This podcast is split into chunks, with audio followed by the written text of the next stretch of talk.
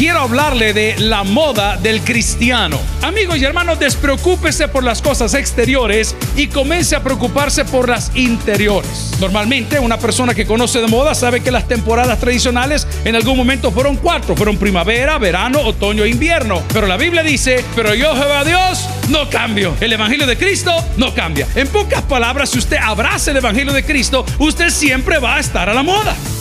Bienvenidos al podcast de Toby Jr. Al vestirnos de la armadura de Dios y usarla de forma efectiva, podremos hacer frente a todas las trampas del maligno y saldremos victoriosos. La vestidura que no pasa de moda es la armadura de Dios en la vida del creyente. Continúa con nosotros y escucha La moda del cristiano. Una de las preguntas más grandes que el cristiano tiene es cómo debemos vestirnos. Y es un grave problema algunos de nosotros que ya estamos chavos rucos o un poquito más allá, cerca del más allá, cerca del más allá del sol, hermana Pati, eh, toda esta cosa, uno no sabe cómo vestirse. Porque viene a Cristo y la iglesia le quiere imponer una moda que no siempre nos va bien. Yo tengo compañeros de mi edad, cincuenta y tantos años, que se visten de una manera muy juvenil y les va bien. Y otros que si nos vestimos así nos vemos tremendo. ¿Cuántos recuerdan a Capulina? Qué horrible. Para que más o menos me entiendan. Entonces, la pregunta es, ¿cuál es la moda del cristiano? Yo siempre molesto cuando vamos a predicar a iglesias filiales o amigas y les digo a las hermanas, ¿de qué les sirve que la falda le llegue hasta el ojo del pie si la lengua le llega hasta la otra cuadra? ¿Alguien dice amén? Excelente. Y lo mismo nos pasa a los varones. Mi papá era súper exigente en cuanto a la ropa. Acá en la iglesia no podíamos venir a trabajar si no veníamos de saco y o de corbata. El vello facial era prohibido. Muchas personas me preguntan, pastor, ¿por qué se ha dejado la barba? Y yo le contesto a todo el mundo que le importa. Vamos a la Biblia. Efesios capítulo 6, versículo 11. Lo leemos en el nombre del Padre, del Hijo y del Espíritu Santo. la iglesia dice, amén. Vestidos de toda la armadura de Dios. Oremos al Señor. Padre, háblanos al corazón y vístenos, pero vístenos con tu presencia, Señor. Vístenos con tu amor y con tu Espíritu Santo y con el yelmo de la salvación y la espada de la fe y el escudo que pueda defendernos de los dardos del enemigo. Háblanos al corazón y ayúdanos a tener un cambio de corazón para poder tener un cambio de moda. En Cristo Jesús lo pedimos a la iglesia. Dice, amén. Pueden sentarse acá. Debo de hacer la, la encuesta. ¿Cuántos fuimos a recordar a nuestros seres queridos el día de hoy? Bueno, qué bueno. No le tenga miedo no le tenga miedo, pero la mejor manera de celebrar a nuestros seres queridos es viviendo conforme a los valores que ellos nos enseñaron. Diga conmigo, viviendo conforme a los valores que ellos nos enseñaron. No se preocupe por haber llevado flores o no, no se preocupe por haber llevado alimentos o no, quizá le quedaba demasiado lejos.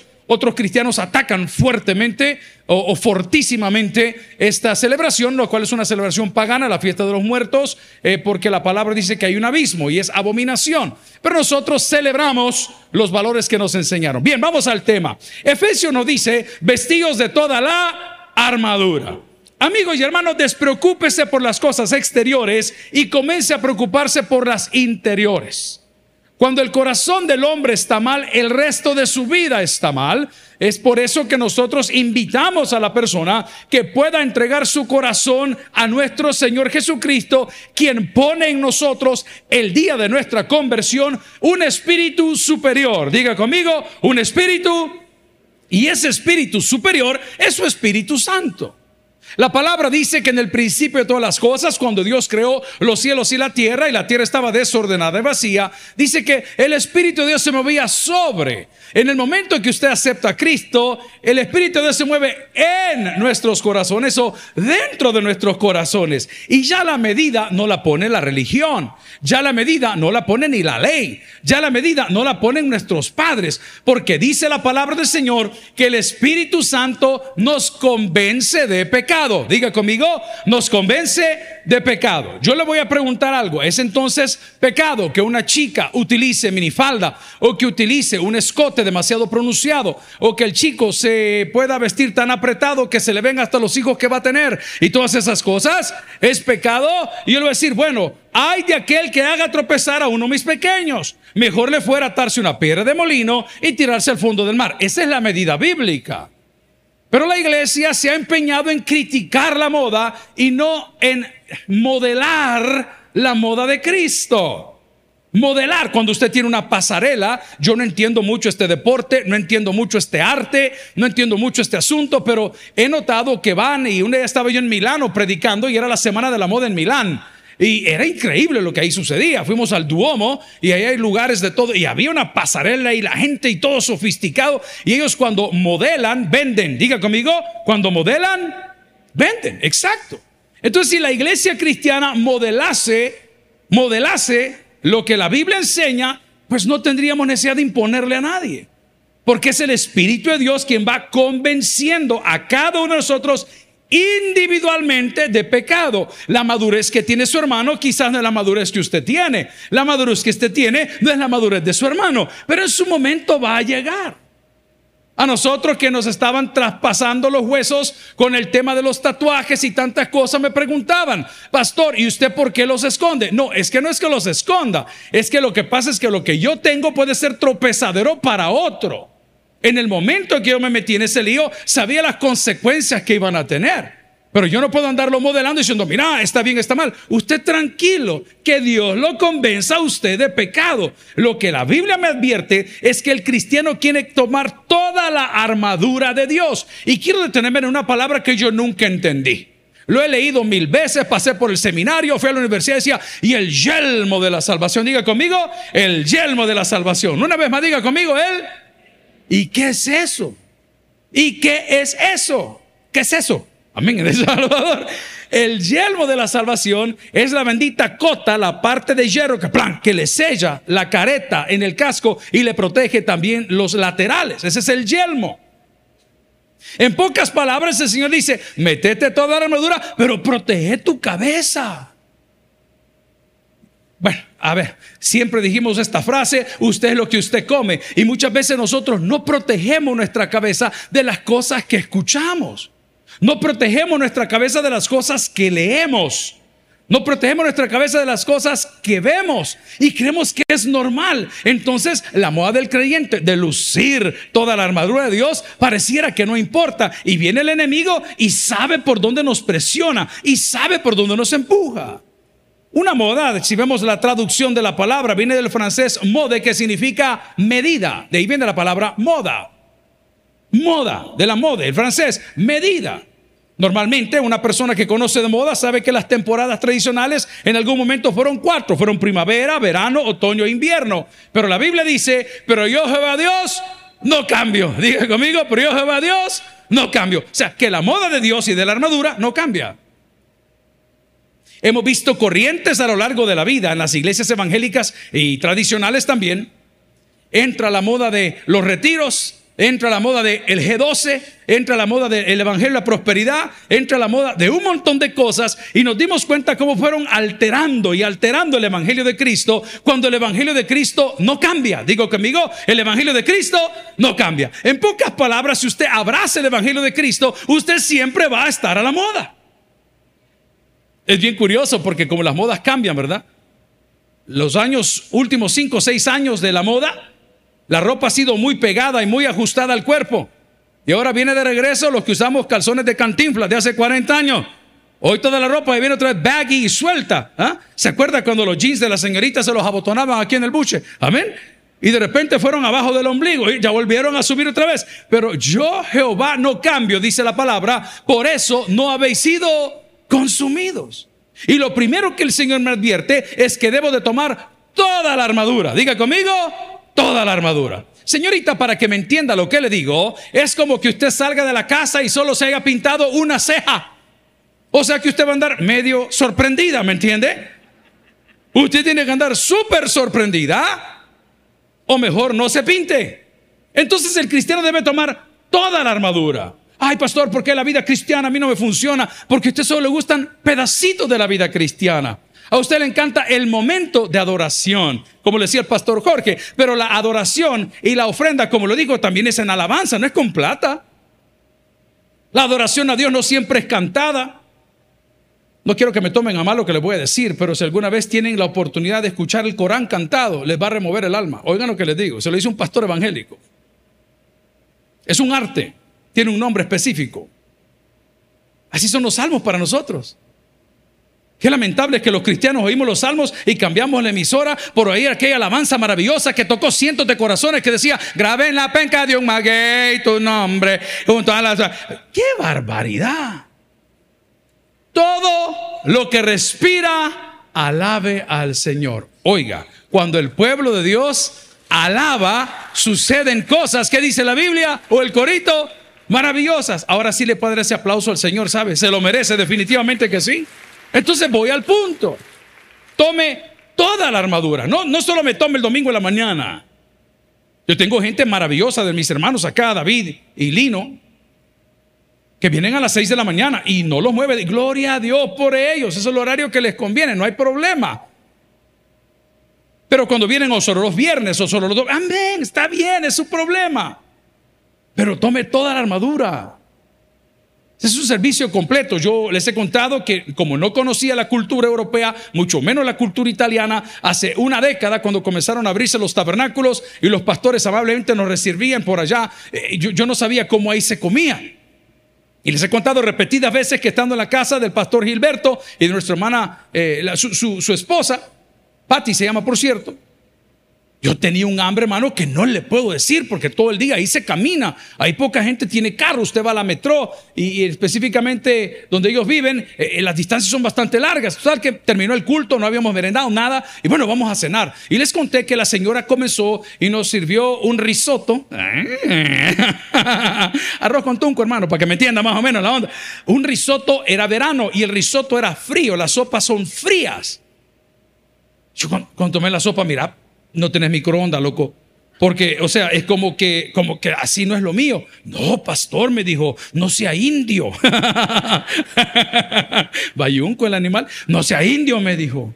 Es que es verano, me dijo, y el risotto y la cosa.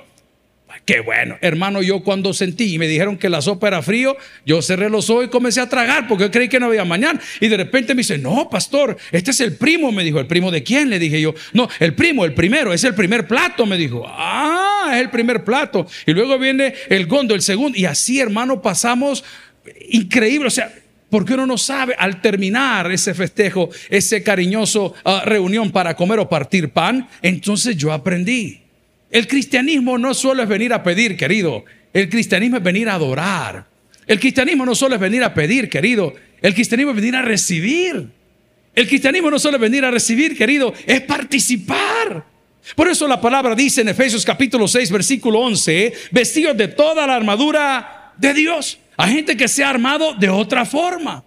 Tiene listo su dinerito por el día malo, tiene listo su seguro médico para el día malo, tiene lista el estudio de sus hijos para el día bueno, todo tiene listo, pero no se ha puesto ni colocado la armadura de Dios. Y lo que dice la palabra, si quiere hablar conmigo, es que la armadura de Dios, como moda del creyente, nos permitirá estar firmes en el día malo. Dígalo conmigo, firmes en el día malo. El día malo va a llegar y la armadura de Dios será lo único que te puede proteger el único que va a saber responder. Amigos y hermanos, viera qué difícil es vivir 13 días de una maleta. Cuando usted va a Tierra Santa son 13 días de recorrido. Y yo soy un medio piloso con las cosas que hago y me gusta estar seguro y certero de las cosas que iban. Y sabe que la maña yo se la voy a dejar ahí a usted. Tal vez le sirve el consejo cuando va de viaje. Yo hago los conjuntos de ropa que me voy a poner y en mi agenda diaria donde voy a estar, en el lugar que voy a estar, pongo esta camisa, este pantalón y este cincho, estos zapatos. Uy, pastor, usted es enfermo. No, yo en enfermo no soy, pero me encanta la moda.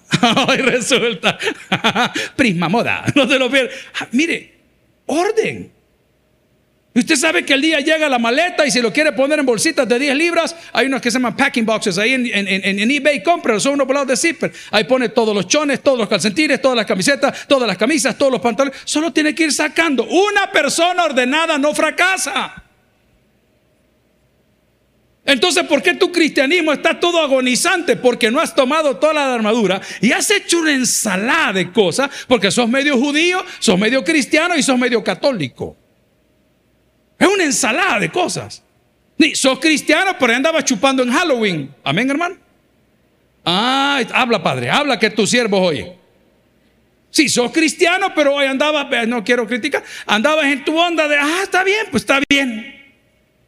Entonces viene el enemigo y dice, con este me voy a meter, con el que no ha tomado toda la armadura y por eso no puede resistir con firmeza cuando las cosas se ponen mal. Mire, yo no entendía por qué los boxeadores mueven tanto los pies.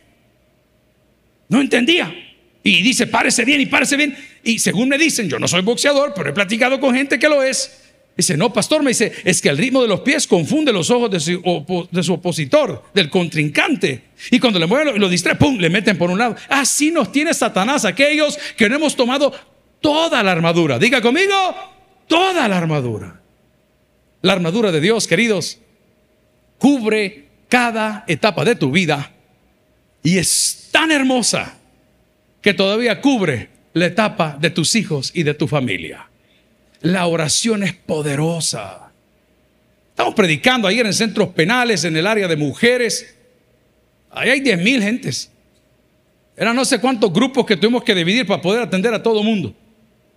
Y al final de nuestra meditación le digo al pastor Jorge, Jorge, vamos a dedicar este, este lapso para orar por nuestros hijos.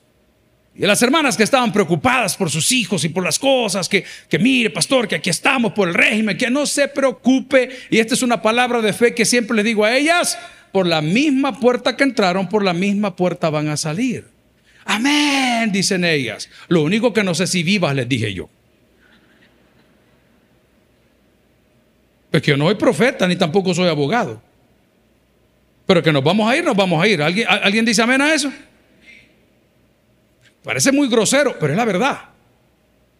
Hay personas que cuando hablan de sanidad siempre quieren que Dios diga sí y Dios dice no. Por alguna razón, no sé cuál es. Quisiera saberlo. Pero respeto la soberanía de Dios. Y usted no se preocupe, usted tiene a Cristo en el corazón, sí. Usted va a sanar. Gloria a Dios, pastor, amén, me dice. Sí, pero tal vez cuando muera, si a Dios le place en su misericordia, lo sana en este momento. Él es Dios y Él sabe lo que hace, con quién lo hace y dice la Biblia que Él no le pide permiso a nadie. Diga conmigo, a nadie. ¿Se acuerdan ustedes de Pedro de Alvarado? ¿Quién era Pedro de Alvarado? Un cobrador de la Curazao. Este ganso malvado. Ah, te venía a conquistar por la televisión de 155 pulgadas para ver el mundial. ¿Ah? Pedro de Alvarado. ¿Cómo mataron a Pedro de Alvarado? ¿Con una flecha? ¿Una flecha?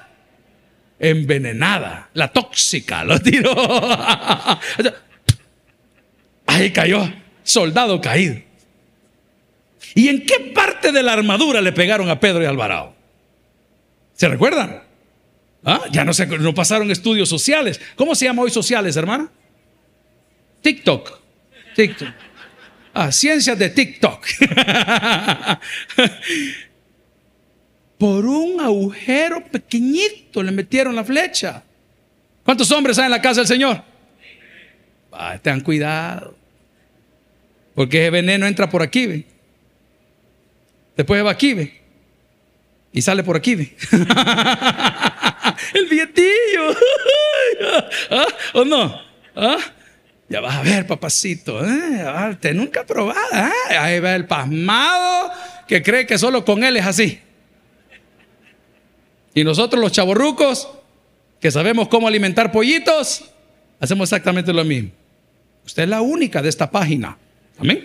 Como que es álbum del mundial, la que tiene dos páginas, pastor, ya casi ahorita. Mire, ¿no se acuerdan de los sellos Trébol? ¿Ah? ¿Cuántos se acuerdan de los sellos Trébol acá? Ya van a morir, manita linda. Eso ya hace años. Pero vamos a la palabra. Vestidos de toda la armadura de Dios para que podáis estar firmes contra las acechanzas del diablo. Significa que las acechanzas no es una, son varias. Son varias. Hey, yo recuerdo, estamos caminando, la casa de oración en Francia recién abría. Hermana María los estaba a cargo de la casa de oración, maravillosa mujer, con toda la gente ahí que se reunía en el tabernáculo. Entonces, mire, mire vamos a, ir a caminar por los Champs-Élysées y vamos a ir no sé dónde. Excelente. Mire, me dijo, tenga cuidado. ¿Por qué? Me dijo, por los gitanos que hay en la zona. Los gitanos. Hay un puente muy famoso, bueno, hoy lo han prohibido, que ponían el candadito del amor y todas las cosas. Emerson Cardona estaba de, de, no, era Cardona, creo que Emerson estuvo en Italia. E, es Emerson Estupinián, estaba de misionero en esa época.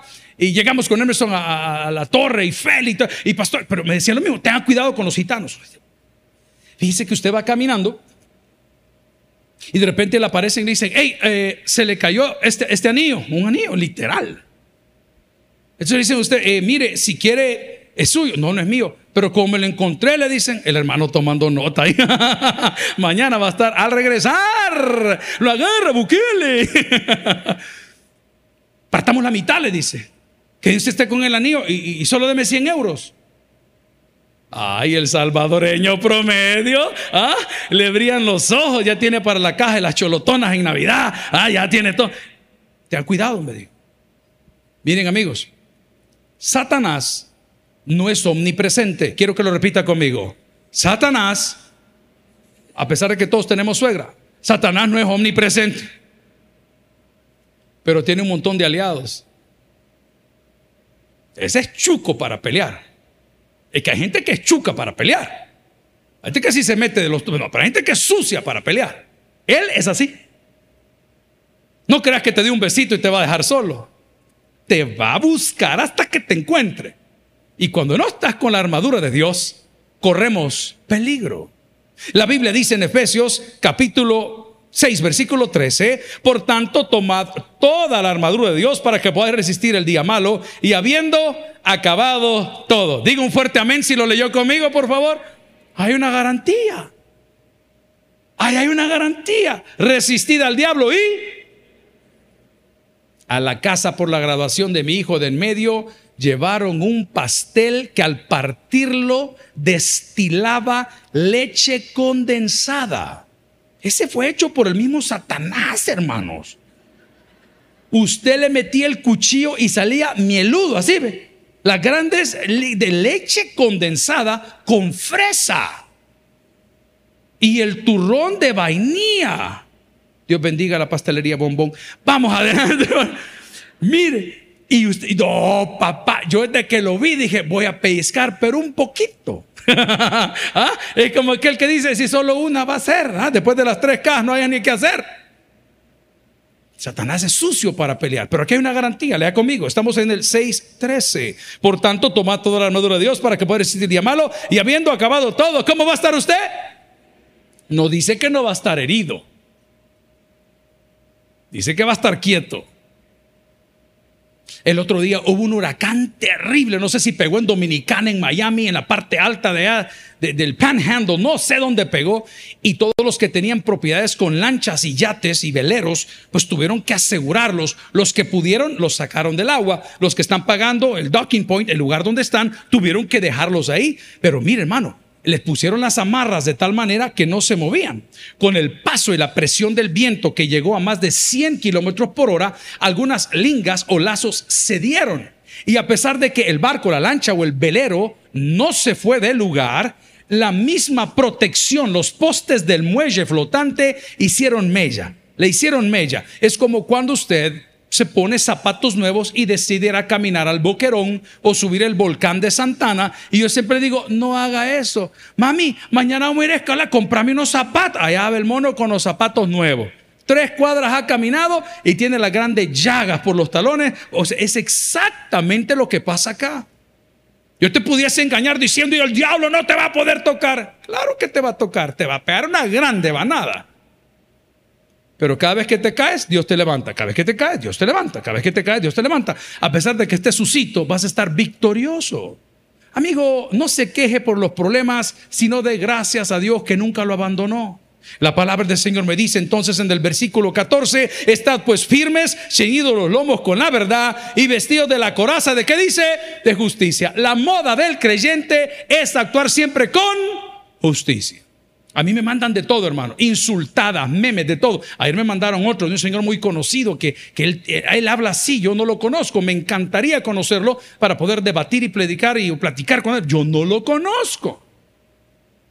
No, ¿Y qué puedo decir yo? Pues ese es el concepto que él tiene. Yo lo respeto, hermano. No hay problema. Hay que respetar a las personas mayores. Eso dice la Biblia.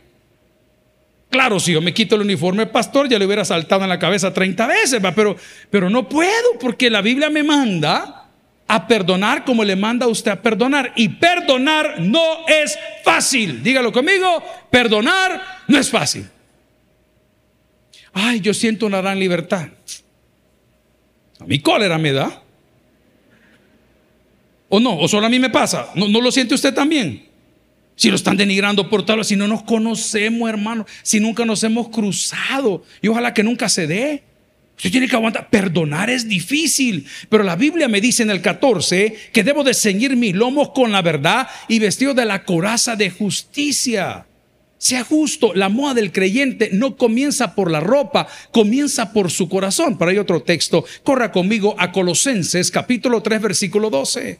La palabra dice, vestidos pues como escogidos de Dios, santos y amados de entrañable misericordia, de benignidad, de humildad, de mansedumbre, ay Dios mío, de paciencia. No sé cómo enumerar, enumerar esto, no sé cómo hacerlo. A ver, calcetín derecho, calcetín izquierdo, el boxer, el fustán, ya ni lo conocen.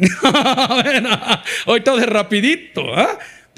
¿Me entiende lo que le digo? Ok, la moda del creyente es andar vestido como escogido de Dios. Hey, ¿y cómo caminan los escogidos de Dios? Preste atención, agradecidos. Sí, hombre, brother, no me preocupe, agradezca a Dios. Yo tengo una frase para aquellos que la están pasando re mal, pudo ser peor. ¿Lo quiere decir conmigo? Pudo ser peor. He tenido consejería fuerte donde viene la persona con una amputación. Dice, pastor, se fue el brazo. Tengo un amigo en Estados Unidos que está atravesando un problema de azúcar muy fuerte y la herida no quiere cerrar. Y el tipo es, es, trabajador, se pone la bota y se va a trabajar, se toma un calmante y termina el día. Pero cuando llega a la casa, la llaga está viva y está tan difícil que ha llegado al hueso. Entonces su compañero de cuarto le dijo, o te llevo al hospital o yo llamo a la policía. Le dijo, porque eso no puede ser. Y la semana antepasada que estamos conversando me dice, mira, y me manda las fotos, hermano, santo Dios, en mi vida. Esto es algo tan difícil. Duro. Me dice, mañana tengo la cita para una posible amputación. Mire, hermano, yo no soy ni profeta, ni mucho menos ungido. Simplemente yo leo lo que la Biblia dice y lo creo. ¿Alguien dice amén? Y la Biblia dice que Dios es un Dios de milagros y Dios de lo imposible. Yo le dije al muchacho, mira, vamos a orar, Señor. Tú orar ya en Virginia y yo voy a orar aquí en El Salvador. Date a la cita, dale con todo. ¿Y cuál es la sorpresa? Lleva tres semanas y la pata no se le ha caído, hermano. No se le ha, no se ha cerrado tampoco, pero no se le ha caído. Pudo ser peor. Pudo ser peor. Pucha, pastor, me chocaron el carro. Pudo ser peor. Pucha, pastor, me, quitaron el trabajo. No te quitaron la vida, pudo ser peor.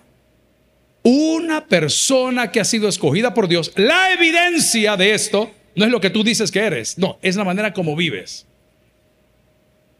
Agradecido, agradecido, por eso canto Aquí no danzan, en la zona rosa bailan las hermanitas. aquí son socadas, aquí no quieren nada, con Cristo. ¿ah? Una persona escogida por Dios, hermano, que se ha puesto la armadura, vive agradecida. Mire, yo cuando veo lo que Dios nos ha prestado, quiero que eso alrededor. Y cuando usted realiza que su iglesia tiene medios de comunicación 24 horas al día, todos los días del año con un montón de puntos de repetición y 55 ministerios de Dios social y un equipo maravilloso de trabajo que se faja cada quien en su área, yo no entiendo qué estamos haciendo aquí, por lo menos yo. Yo le doy gracias a Dios. Señor, gracias. Sí, a veces uno se cansa, pero te doy gracias. ¿Alguien le dio gracias a Dios el día de hoy por la vida? Amén. Y le damos gracias por los días que también nos va a dar el día de mañana. Y le damos gracias anticipadamente por el año 2023, el año del jubileo. Amigos y hermanos, una persona escogida por Dios, según Colosenses capítulo 3, versículo 12, es una persona que anda siempre agradecido. Número 2 dice, santos y amados. Diga conmigo, santos y amados. Santo es apartado. Ah, miren, ¿Se acuerda que hace dos domingos les dije yo, miren, ¿y, por qué no pedimos que traten a los bolos como tratan a los pandilleros para que dejen de atropellar gente? Feo está eso, hermano. Bye. El fin de semana hubo otro problema. Unos muchachos que salieron, creo yo, de una discoteca y habían tomado sus tragos, según entiendo, y de repente se agarraron a patadas por ahí. Hermano, yo estaba viendo el noticiero hoy. Lo que les va a caer de pena. Eso es lo que publicaron. A fulano 40 años, dijo. Al otro 28 años. A la fulana 45 años. Le hago una pregunta. ¿Y qué tal si ese día se hubiesen quedado en casa? ¿Y qué tal si ese día se hubieran venido al culto y después a comer unas pupusitas? Vaya. ¿Y qué tal si después del culto, no, mírame, quedémonos aquí, comamos unos hot? Cuando el Señor pide que seamos santos, apartados, no te está matando la alegría, hombre. No te está diciendo, no te divirtas, tenés que... No, no está diciendo eso. Lo que trata Dios es que no nos expongamos ante las acechanzas de nuestro enemigo. Por eso la palabra dice que no tenemos lucha contra carne y sangre, sino contra huestes de maldad como papá, yo se lo digo a los míos, ya son hombres. Ustedes se emborrachen, bueno, ay, vean qué hacen. A mí no me llamen, porque los andan taloneando. Cuidado. Amigo y hermano, la palabra dice que una persona que viste la moda cristiana no solamente viste como escogido de Dios, santo y amado, sino que es misericordioso. ¿Quién lo pidió? Dios, misericordia quiero y no sacrificio. Se lo voy a poner de otra forma, va poquito más impositiva. Misericordia quiero y no sacrificio. Dios bendice a la persona misericordiosa. Quiero que lo diga conmigo. Dios bendice a la persona. Está viendo un tipo que es especialista en venta de casas en Estados Unidos. Es un magnate. Es un tipo nefasto de carácter. Anda fumando en Newport mentolados todo el día. Tiene yates de millones de dólares. Y el día de hoy subió un video en YouTube que me cayó el aviso que había subido. Y tan pronto el upload se dio, le di clic. Y vi a ese hombre que tiene una casa de millones de dólares y maneja unos carros maravillosos. Regalarle a todos sus colaboradores de más de 20 años una casa. Wow. Bellas mansiones, allá, allá en la gloria. Y dice el coro, tendré la mía y el gozo sin par. ¿Alguien tiene una mansión en el cielo? Cortesía a Dios, misericordioso. No teniendo muchas cosas, dice la Biblia, que ahí hay un lugar para nosotros. Entonces la moda del cristiano no es el que se porta jocote con la gente, no es el que pone arriba a la gente, no hombre, es misericordioso.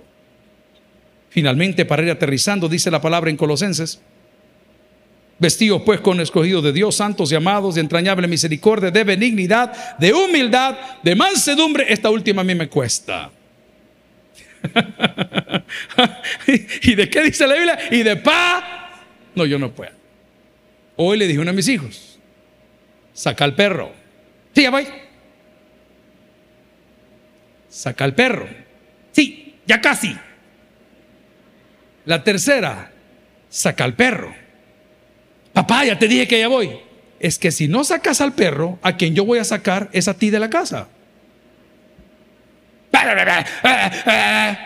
Ya sos un hombre. La ley no me puede tocar y no me prohíbe. Qué duro, pastor. Usted eduque los suyos y déjeme que eduque los míos. Al final vemos los resultados. A mí la paciencia me cuesta. Mis compañeros saben que cuando algo se les pide a las 2, 3 de la mañana, a las 5 de la mañana, a las 7 de la mañana, eso tiene que estar hecho conforme a un horario normal. Pero la Biblia me obliga a entender que no todos mis hijos van a madurar a la vez. Al entender que no todas las ovejitas del Señor vamos a madurar a la vez. Pero la Biblia no solo me obliga, sino que me bendice. La palabra del Señor vaya conmigo a Filipenses 2.3, el último texto que tenemos por ahí dice, nada hagáis por contienda o por vanagloria antes bien con humildad, estimando a cada uno de los demás como superiores a él mismo. Este es el broche, este es el perfume de la moda del cristiano. No espere los aplausos, hermano. No espere los aplausos. Viera qué interesante, mis compañeros, no nos deja mentir. Si nos vamos para Hilo Vasco, allá tenemos amigos. Si nos vamos para Huachapán, allá tenemos amigos. Si pasamos por Turín, ahí tenemos amigos. Si vamos para Santana, ahí tenemos amigos. Hoy me decía el pastor Jorge que fue a comer con sus papás y su hermana y que de repente cuando salió del restaurante, quiero ver si lo puedo contar bien el chambre, eh, se encontró un par de hermanitas de la iglesia ya mayores. Ay, pastor Jorge dice que la... y la hermana le besaba la mano. Jorge le dije, le hubieras puesto la trompa. ¿Ah? Para que probé de qué se trata, pues, amén. Y uno dice, santo, paramos en una gasolinera, veníamos casi 17 personas, eran casi las 11 de la mañana, ninguno de ellos había desayunado, salimos acá a las 6 y media de la mañana. Hey, paremos aquí, digo, comamos algo. Y prepararon todas las cosas y la era una gasolinera saliendo de Santana. Y la gerente de la gasolinera tan pronto comenzó a entregar las cosas, sale de la gasolinera y dice, pastor, ¿nos podemos tomar una foto? Le digo, ¿en serio? ¿En serio? Amigo, sea agradecido, hombre. Usted sabe que las personas del escalón para arriba no tienen esa cualidad o característica. Ellos creen que son los dueños del mundo. Ay, déjenlos tranquilos, hombre, si hablan con su propia mafia. Usted hable con Dios. Se lo voy a probar. Porque a lo más vil del mundo escogió Dios para avergonzar a lo más sabio. Entonces la moda no es que usted se haga el cool, el fuerte. No, hombre, aquí usted tranquilo. Deje que Dios lo exalte porque la Biblia dice que buscar la propia gloria no es gloria. La moda del creyente es vestirnos como hijos amados de Dios.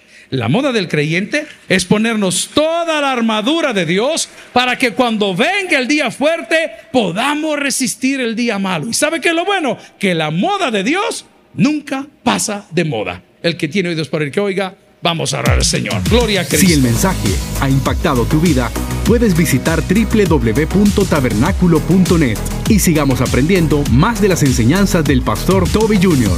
También puedes buscarlo en las redes sociales, Twitter, Toby Jr. Taber, Instagram, Toby.Jr., Facebook, Toby Jr. y en YouTube, Toby Jr. TV. No te pierdas nuestro siguiente podcast.